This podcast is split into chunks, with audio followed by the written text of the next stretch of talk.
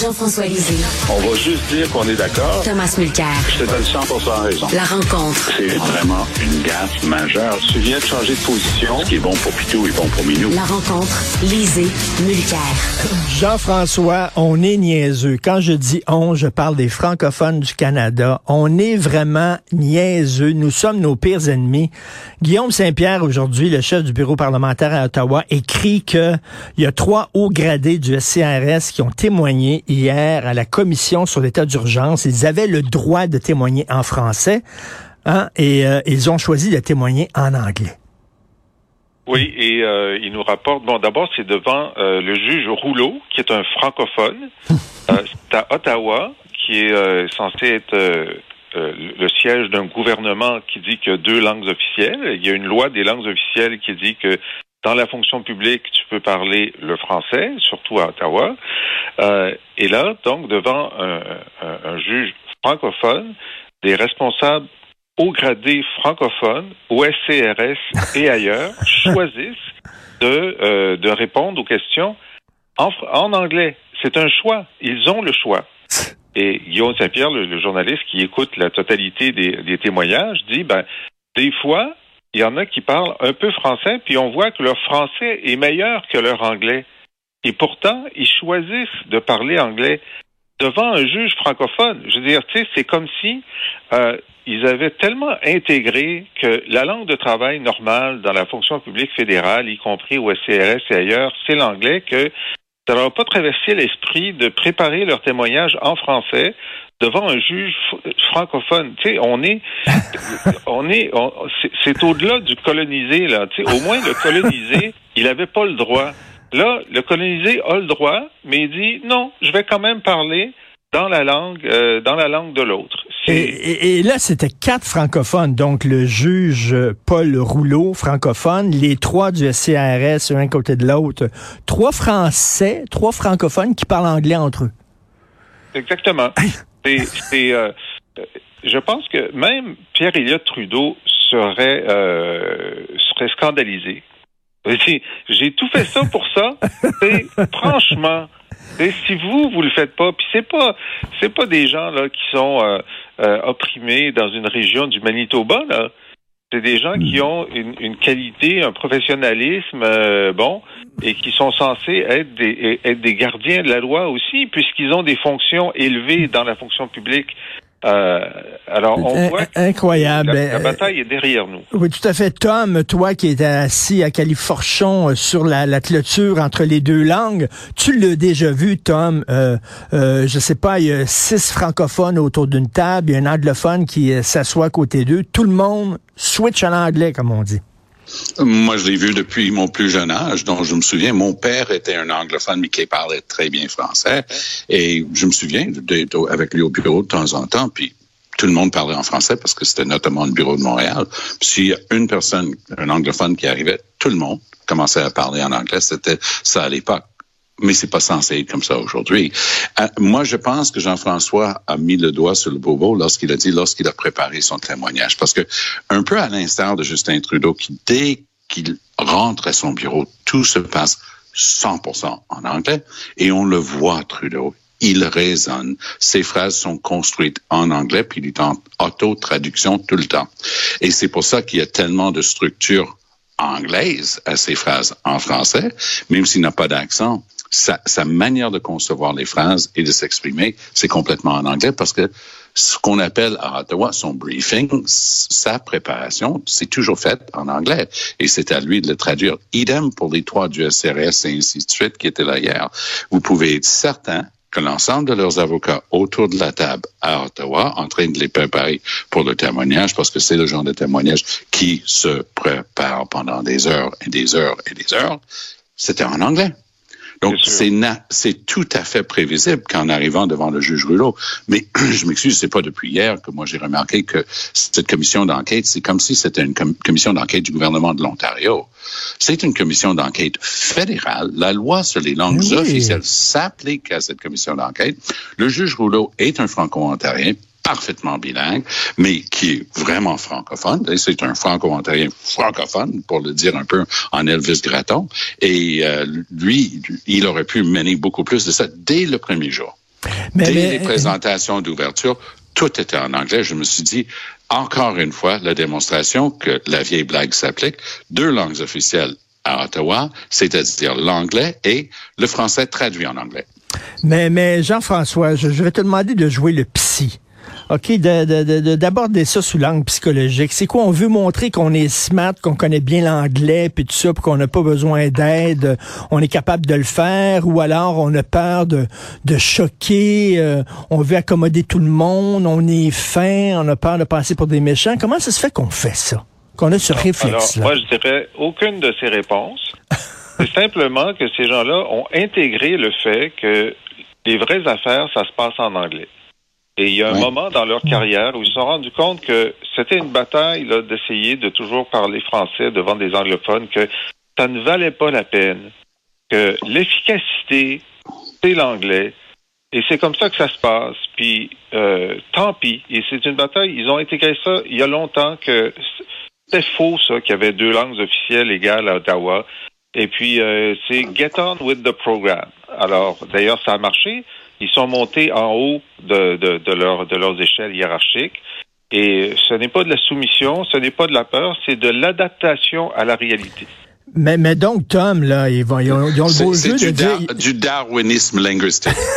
Exact, exact. Mais ils ont le beau jeu de dire, regardez, ils sont capables, les, les francophones, de parler Ah anglais. là. Donc, pourquoi on les accommoderait avec une loi sur les langues officielles? Ah ben je suis sûr qu'il y en a ailleurs au Canada qui pestaient juste le fait qu'ils avaient des légers accents français. Qu'est-ce qu'ils font là-bas, cette gang-là? Qu'est-ce qu'ils connaissent en sécurité nationale? Il y a un élément positif là-dedans. C'est-à-dire qu'on regarde ces personnes et on se rend compte, il y a quand même des gens qui sont issus de l'Université Laval, de l'Université de Montréal, qui ont gravi les échelons et qui sont en haut de, de notre pyramide de- d'administration à Ottawa. Mais détrompons-nous.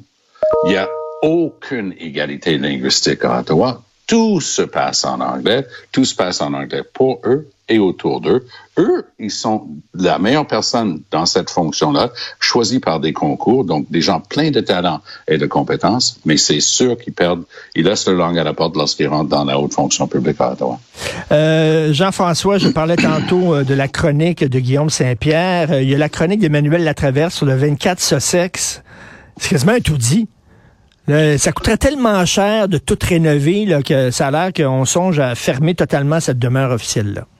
Ben, ça arrive aussi hein, que lorsque est-ce qu'on rénove ou on reconstruit, c'est Oui. une question qu'on pose souvent pour des écoles de Montréal. Euh, dans certains cas, c'est mo- c'est moins cher de, de détruire l'école puis de le reconstruire. Il y, a, il, y a ce- il y a ça. Il y a aussi le fait que plusieurs gouvernements successifs n'ont pas osé investir euh, dans le 24 Sussex. Alors évidemment, ça empire de, de cycle en cycle. Il y a aussi la question de savoir que le 24 Sussex, c'est un, euh, c'est- une belle résidence avec une piscine que Trudeau avait fait installer, euh, payée par des contributeurs libéraux. Euh, mais ce n'est pas la Maison Blanche, ce n'est pas euh, le 10 Downing Street. C'est la maison noire. C'est-à-dire que ce n'est pas un lieu de travail réel euh, où euh, on peut euh, euh, faire, on, on peut recevoir à table dix premiers ministres, mais on peut pas faire de réception, on peut pas. Bon, alors c'est une question qu'il faut se poser. Le Canada est un pays du G7. Est-ce qu'il ne devrait pas y avoir une résidence euh, du premier ministre? Qui est, qui est pas aussi grande que la Maison Blanche, mais en tout cas euh, qui est plus que le lieu où le premier ministre dort. Mais ça semble pas être une, une Personne semble avoir le cran de prendre cette décision-là. Voilà, et c'est exactement ça. C'est une question de dépenses publiques. Trudeau a dit, il y a un- un- une belle maison sur le terrain du gouverneur général qui s'appelle Rideau Cottage. Je m'en vais l'habiter avec ma famille. Arrangez-vous avec vos troupes. 24 Sussex, j'ai grandi là-dedans, j'ai été élevé là-dedans. Je veux rien savoir. Mais c'est un scandale quand même. Parce que ça coûte un million et demi par année juste pour le garder plugué, cette patente-là. Ils sont en train d'essayer d'e- d'extraire quoi? Ben, l'amiante, évidemment. Et Ben Il faut le faire tomber. Mais je m'en voudrais si je faisais pas le lien évident. je, je souris en disant, mais c'est la dépense de l'argent public et ça compte pas. C'est de l'argent de personne. Écoute, les, les, les maisons du Parlement, là, les bâtiments, ça a commencé avec une somme faramineuse de 1 milliard de dollars pour faire la réfection. Le bid actuel, c'est environ, ils te diront pas parce qu'ils savent pas, environ 5 milliards. Ils ont décidé de refaire les tunnels entre les buildings. Ça, c'est pour la réflexion. Hein? Ils vont refaire les tunnels entre les buildings, juste les tunnels 250 millions. Mais ils sont pas les champions. La médaille d'or va à la STM et à la Ville de Montréal Ah oui? parce qu'on vient d'apprendre aujourd'hui même que ça sera deux ans et demi en retard, le nouveau garage pour la STM, et ça va coûter exactement deux fois plus que ce qui était prévu au départ. Combien pour un garage?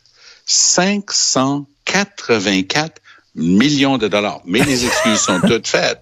Les- là, là, ils sont en train, Mr. Mr. Caldwell, je suis sûr qu'il a plein de qualités, mais soyons sérieux. Il dit, ben écoutez, là, on a décidé de le faire plus- beaucoup plus en descendant qu'en hauteur, donc en creusant. Il y a de la roche. Qui l'eût cru? Il y a de la roche en dessous du sol à Montréal. Incroyable. C'était, c'était une découverte, donc ça a ajouté au coup, ben, ben, il y avait de la pandémie. Moi, là, j'aimerais être là le jour où ces contracteurs-là ont signé. Là, ils ont dû voir des signes de pièces dans leurs yeux, dire, enfin, je vais pouvoir m'acheter cette maison aux Bahamas, parce que ça a l'air de pouvoir grimper infiniment, puis il n'y a personne qui contrôle rien. Et ça, c'était dans le cadre d'une demande de la STM d'avoir la permission d'aller emprunter des centaines de millions de plus. Les villes ne peuvent pas emprunter. Mais la STM, c'est une corporation, euh, une personne morale, euh, et peut faire ses propres affaires. C'est scandaleux. Deux ans et demi en retard. En même temps, hier, on apprenait qu'un autobus sur quatre à Montréal est en retard. Alors, leur garage est en retard. Ça doit être pour ça que les autobus sont en retard. C'est de la folie. On n'y pense pas assez parce que c'est notre argent. Et je m'excuse, mais je trouve ça proprement scandaleux dans les deux cas que 24 Sussex est en train de tomber en ruine parce que personne n'a le guts de prendre la décision qui s'impose. Et je trouve ça proprement scandaleux de dépenser 584 millions pour un garage, Un pour des garage. autobus. Pour un garage. Et euh, Jean-François, un autobus sur quatre qui est en retard, on nous dit il faut prendre les transports en commun. Ben oui. je veux bien, là, ça, mais à un moment donné, là, euh, qu'est-ce que tu en penses, Jean-François? Ben, ça, c'est absolument terrible parce que Ben oui. on- on- on- moi, je prends des transports en commun assez souvent, puis on, on est habitué maintenant, on va sur euh, Google Maps ou autre chose, puis on demande l'itinéraire, puis eux, ils pensent que les autobus vont être à l'heure. Ça qu'ils disent, mon autobus au coin de ta rue, il va passer dans trois minutes. Est-ce que je peux dire que j'ai attendu 20 minutes la dernière fois? Je veux dire, non. Alors moi, c'est pas grave, là. Mais il y a, y a- y a des hommes et des femmes qui vont travailler le matin, le soir, il fait froid. Ils ont besoin de se rendre à l'heure. Ils ont besoin d'avoir un autobus qui arrive à peu près dans la marge d'erreur à l'intérieur de cinq minutes pour aller prendre leur correspondance. Euh, ça, franchement, euh, Valérie Plante a été élue en promettant 300 autobus de plus euh, pour faire en sorte d'être la mairesse de la mobilité. Bon, on comprend que les cônes oranges, c'est pas tout de sa faute, mais les autobus, c'est la responsabilité de la ville de Montréal puis de la STM. Et ça devrait, on devrait être en train de dire comment ça s'améliore, pas comment ça s'empironne. Je veux vous entendre en pironne, j'aime bien ça, en pironner. Euh, je veux vous entendre les deux sur les nouvelles règles vestimentaires concernant les forces armées canadiennes. Depuis septembre dernier, les militaires pourront être au front euh, maquillés avec du rouge à lèvres, du fard sur les yeux, euh, des faux cils, une jupe, les cheveux longs, même teint. C'est certain, on est loin de Clint Eastwood. Qu'est-ce que vous en pensez, Tom? Moi, je pense que on vit dans une société libre, ouverte, démocratique, moderne, où on respecte les droits des uns et des autres. Mais il me semble qu'il y a quand même des fois que le mot uniforme devrait vouloir dire quelque chose parce que ça y va d'une question de leur sécurité. Alors, est-ce que ça, ça peut se faire en respectant leur sécurité? J'imagine qu'une analyse a été faite, puis je demande pas mieux que de le voir. Mais a priori, il y a des gens qui ont la responsabilité de veiller à ce que ce genre de décision-là, qui cadre avec la société dans, laquelle on vit, mais elle doit être adapté au rôle et à la fonction où on va le permettre. En tout cas, on a interdit les talons hauts, c'est toujours ça, là, mais euh, Jean-François, qu'est-ce que tu en penses? Ben, je pense qu'il doit y avoir une distinction entre quand tu es dans la tranchée et quand tu es dans le, dans le bureau au siège social. Parce que la jupe dans les tranchées, ça a été essayé et puis ça a été refusé même par les Amazones. Mais euh, écoute, la, la, question du tatouage et tout ça, puis euh, j'ai lu ta chronique aussi, ben, euh, ben les, les, les, guerriers euh, néo-zélandais, euh, le tatouage faisait partie ben oui. de, de, leur, de leur technique pour faire peur à l'ennemi. Bon, dans ce cas-ci, est-ce que les tatouages font peur? Pas toujours. mais la question centrale, c'était le recrutement à partir du moment où euh, il y a tellement de gens de moins de 25 ans qui ont des tatouages et des, des, des cheveux de couleur, est-ce que tu décides que euh, tu n'arriveras pas à atteindre tes objectifs de recrutement ou tu vas euh, moduler tes, tes, tes conditions d'embauche? Ben, ils ont choisi de moduler les conditions d'embauche. Ensuite, la seule question, c'est est-ce qu'ils sont compétents pour défendre le pays? C'est ça la question. Peu importe la couleur des ongles et des cheveux, est-ce qu'ils sont compétents pour défendre? Si oui, on te prend, sinon... Mais, mais, mais, mais Tom, j'avais une ancienne soldate hier, le, Madame Hélène Le Seller, qui disait c'est très important l'esprit de corps et, et l'armée peut pas commencer à, à, tenir compte euh, des croyances de chacun, des habitudes alimentaires de chacun, euh, des exigences de chacun. À un moment donné, tu rentres dans l'armée canadienne, c'est ça l'uniforme et il faut que tu te fondes dans l'armée. C'est pas l'armée qui commence à s'adapter à tout un chacun. Oui, mais dans la société dans laquelle on vit, nous, on n'a pas de conscription on n'a pas l'obligation de faire un service militaire. Nous, on a une société où on dit tout le monde qui rentre là-dedans le fait volontairement, sachant ce qu'ils font. Donc, il faut quand même que les forces armées soient le reflet de la société au sens large, parce que sinon, on va avoir énormément de mal à recruter. Mais, Puis je pense qu'on a déjà énormément de mal à recruter. Et c'est un des gros problèmes des forces armées canadiennes. Avec toutes les histoires qui sont sorties au cours des dernières années, ça se sentait que c'était rétrograde. Ça renvoyait à une autre époque. Peut-être le moderniser aussi en termes de mœurs et d'attitude peut être quelque chose qui va le renforcer. Encore une fois, je présume que ces analyses ont été faites et que c'est oui. pas juste un réflexe de dire, ben, et, on va faire comme ça parce que ça va être bien vu. Et, et Jean-François, tu peux aller au front avec, euh, je sais pas, une jupe et euh, les cheveux longs, mais pour rentrer au Salon Bleu à l'Assemblée nationale, tu dois porter un veston et une cravate. Mais tu peux, tu peux avoir une jupe aussi. ça n'a pas été testé, une jupe pour un homme. Ça, pour l'instant, on n'a pas testé ça.